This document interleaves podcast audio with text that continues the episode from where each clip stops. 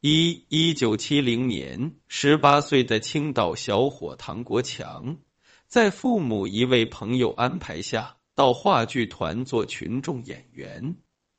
没想到刚入佳境，忽然一纸调令，他被派往青岛铁家厂工作。做医生的父亲听说后，高兴坏了。那个年代，工人地位高，当工人可是一件超级荣耀的事。而且这家工厂条件很优越，进去就要换拖鞋、穿白大褂，负责给天上的卫星加工小零件。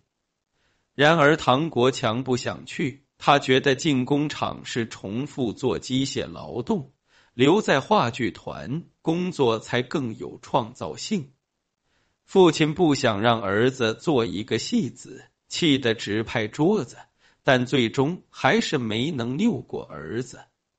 于是他对儿子说：“好吧，既然你选择了，那希望把它做好，不要去混。”好不容易得到父亲同意，唐国强兴高采烈的留在青岛话剧团，潜心钻研，很快成长为剧团骨干。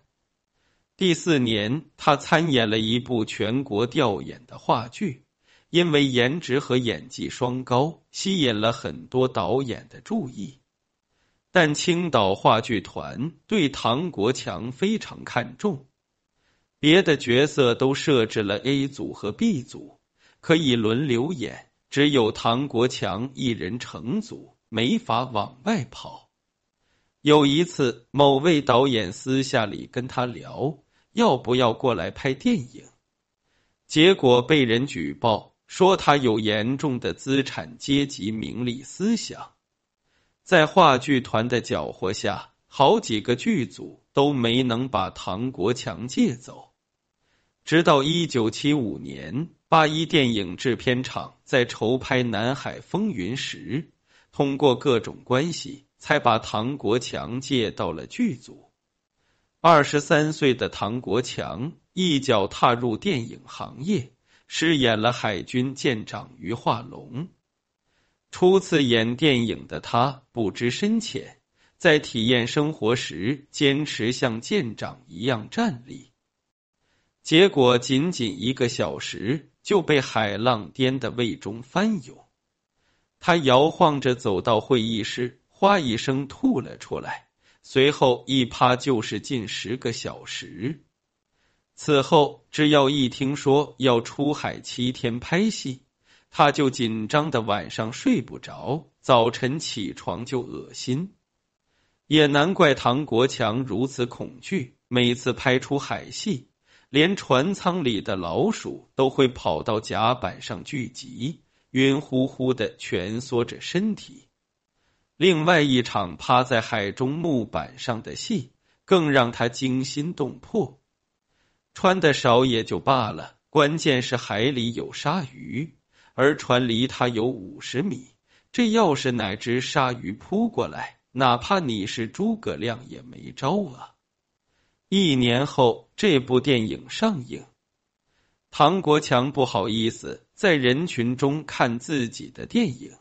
就跑到幕布后面反着看完了影片，看完发自肺腑的说了一句：“真帅。”这部电影没火，但唐国强给八一厂留下了极其深刻的印象。于是，在一九七七年，又邀请他主演了电影《走在战争的前面》。虽然唐国强非常敬业。在坠马受伤后仍然开工，但该片也反响平平，没有溅起浪花。正当唐国强有些沮丧时，上天把一个女孩推到了他面前。女孩看唐国强眉目如画，玉树临风，简直就是神仙哥哥，顿时陷了进去。二女孩名叫孙涛，是八一厂的助理军医。家庭条件相当优越，父亲是军中干部，母亲也是革命军人。当时的唐国强仍被话剧团揪着不放，所以在八一厂只是临时工的角色。得到美人垂青后，两人迅速谈起了恋爱。在女友支持下，唐国强一路开挂，仅仅一年后就成功转正。据说，八一厂跟话剧团要人时的理由是，这个小唐和伟人的一张侧面照很像，我们要培养特型演员。接下来，唐国强又主演了电影《小花》。饰演一位英俊睿智的革命战士赵永生，女主陈冲饰演的则是赵永生的妹妹赵小花，两人在片场也以兄妹相称。由于走得太近，两人传出了绯闻，但毕竟唐国强有女友，事情遂无疾而终。等到五四青年节，正巧也是唐国强生日。陈冲想给唐国强准备点东西，唐国强说喜欢吃奶油，就弄个奶油蛋糕吧。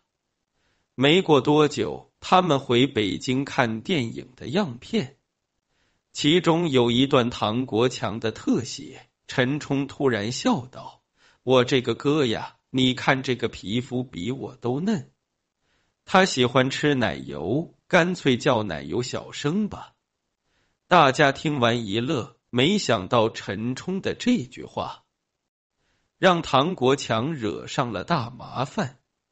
一九七九年，唐国强双喜临门：一是小花在公映后大获成功，十八岁的陈冲获得了百花奖影后；二十七岁的唐国强也获文化部一九七九年青年优秀创作奖。名气暴涨，乃由小生的名头不胫而走。二是女友孙涛爱极了唐国强，两人于是喜结连理，从此月色上柳梢，洞房灭花烛。但万分可惜的是，刚刚走红的唐国强竟然被人民群众摁在地上反复摩擦。因为在上一年，日本电影《追捕》在中国上映，非常火爆。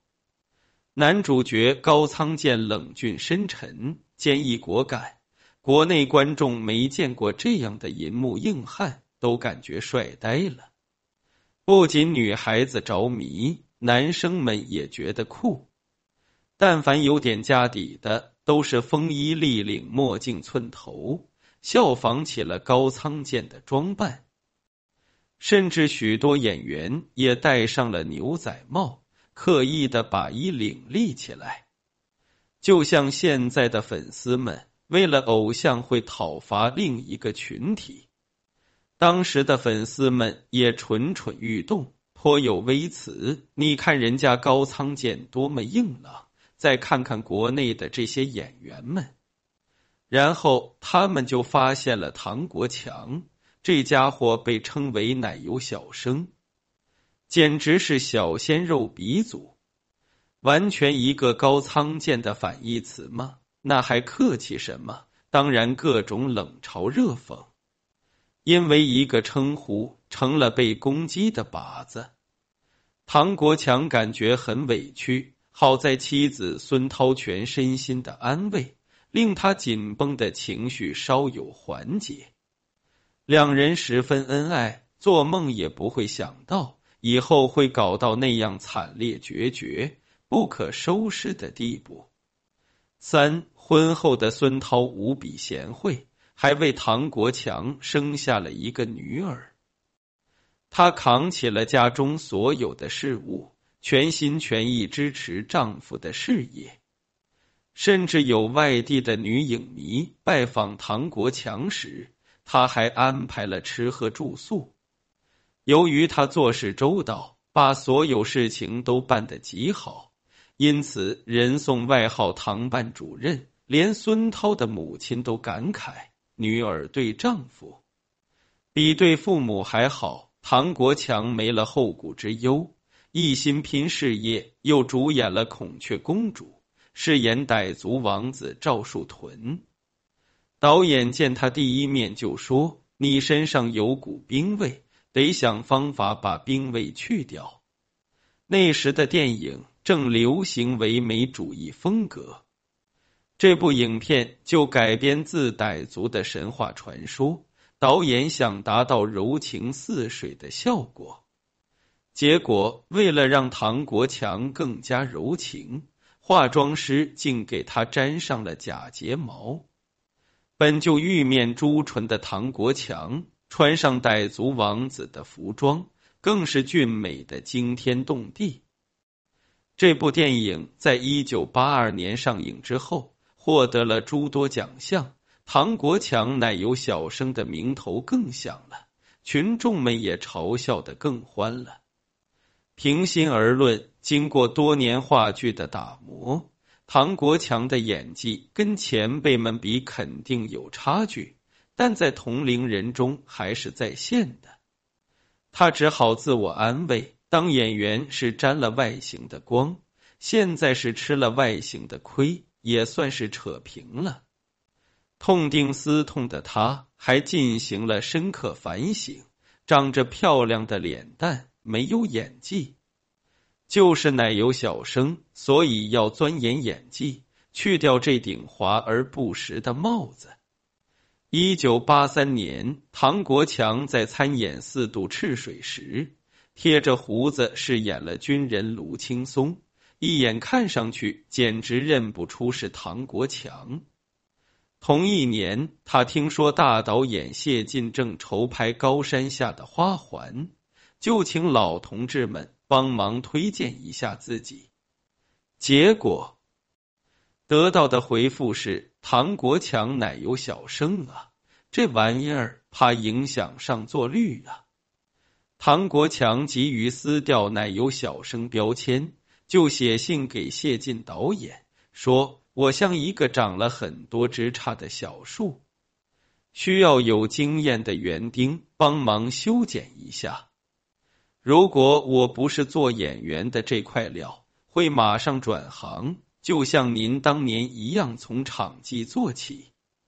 这话说的情理兼备，还捧人于无形，可见唐国强小时候的诗书真没有白读。谢晋导演被打动。决定放手一搏，让他出演男二号。结果，《高山下的花环》在一九八四年上映后，好评如潮，狂揽了金鸡奖和百花奖的多项大奖。经过这部战争大片的洗礼，唐国强的形象终于有所改变。不过，也只是有所改变而已。此时，他和演技派之间还隔了一部经典名著的距离。四，一九八五年，北京电影学院成立了表演干部专修班。三十三岁高龄的唐国强，为了完成父亲对他上大学的期盼，也为了回炉再造演技，选择入学。结果刚进学校。校长就给他们来了个下马威，公开在大会上宣称：“我们电影学院就没有明星班，就没有明星这两个字，对所有学员一视同仁。这些学员基本都是小有名气的演员。如今听校长这么说，又跟一群小青年同校学习，生怕落后丢脸。”担任班长的唐国强刻苦的完成了两年的学业，毕业时成绩高居第一。他的毕业作品是在话剧《赵氏孤儿》中饰演从青年到老年的主人公程英，这个高难度的角色极大的磨练了他的演技。他本人也颇为得意，这一下子。以后学历终于可以骄傲的填上大专了。毕业之后的唐国强又参演了一些电影，并开始转战刚刚兴盛起来的电视剧市场。结果在拍摄电视剧《冷血》时，在鲜血的见证下邂逅了一位美人。当时是在原始森林拍摄，树叶上的汗蚂蟥经常落到人身上吸血。唐国强拿了一把匕首砍藤条，本来剧本是三刀把藤条砍断，但他好奇心起，想着能不能两刀或一刀砍断藤条。不料突然听到“哎呀”一声，他砍出去的刀锋划在了身后女演员的眼睛上。女演员用手捂住眼睛，鲜血从指缝间流出。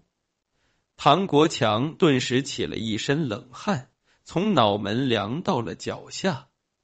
万幸的是，那把刀划中的是他眼睛的边缘。那名女演员保住了眼睛。唐国强满怀愧疚，赔礼道歉，各种照顾。一来二去，和女演员成了朋友。一番交谈，才知道女演员名叫壮丽，比他小了十二岁，一直把他当偶像。他是藏族同胞，祖上有英国血统，靓丽的长相别有一番异域风情。偶像遇见了鲜嫩的粉丝，两人关系越来越好。唐国强的妻子孙涛还邀请他到家中做客，没想到这客做着做着就特么反客为主了。五，也许刺激实在太大，孙涛因此病倒，留下两封遗书，并用一根绳子离开了这个薄情的世界。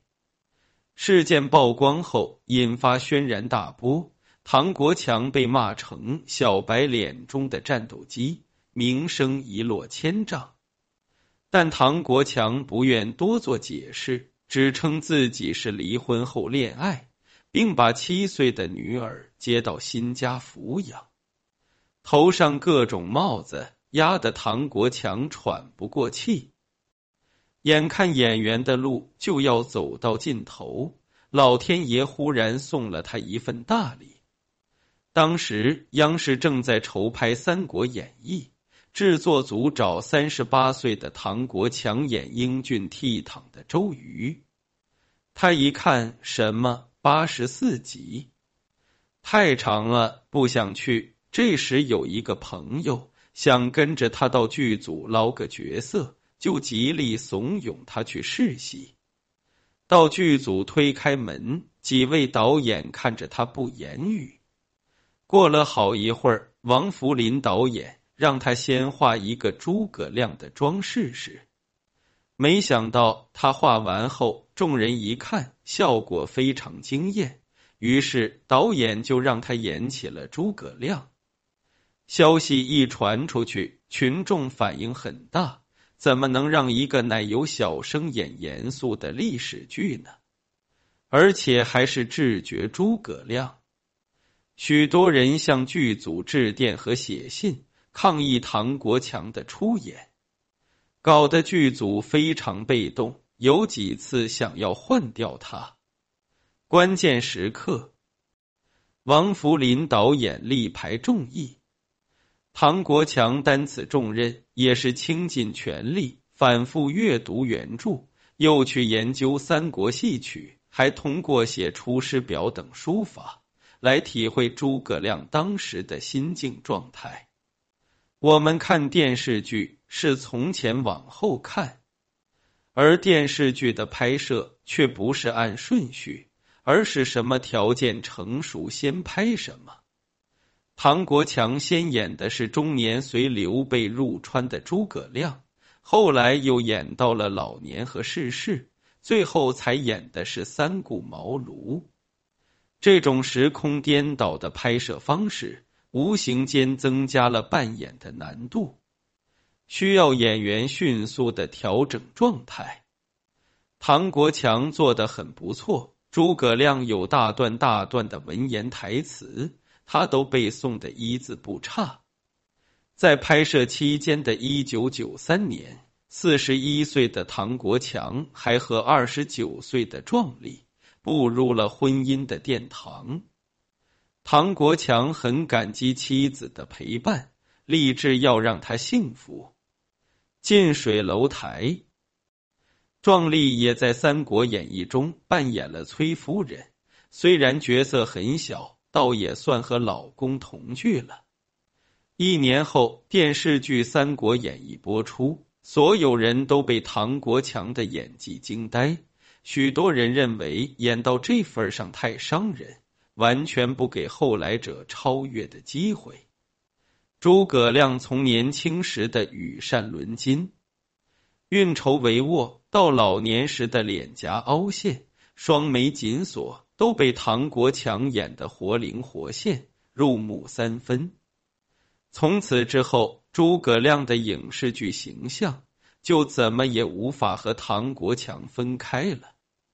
人怕出名，猪怕壮。唐国强创造了如此经典，自然会吸引更多目光，更多片约和广告都找来了。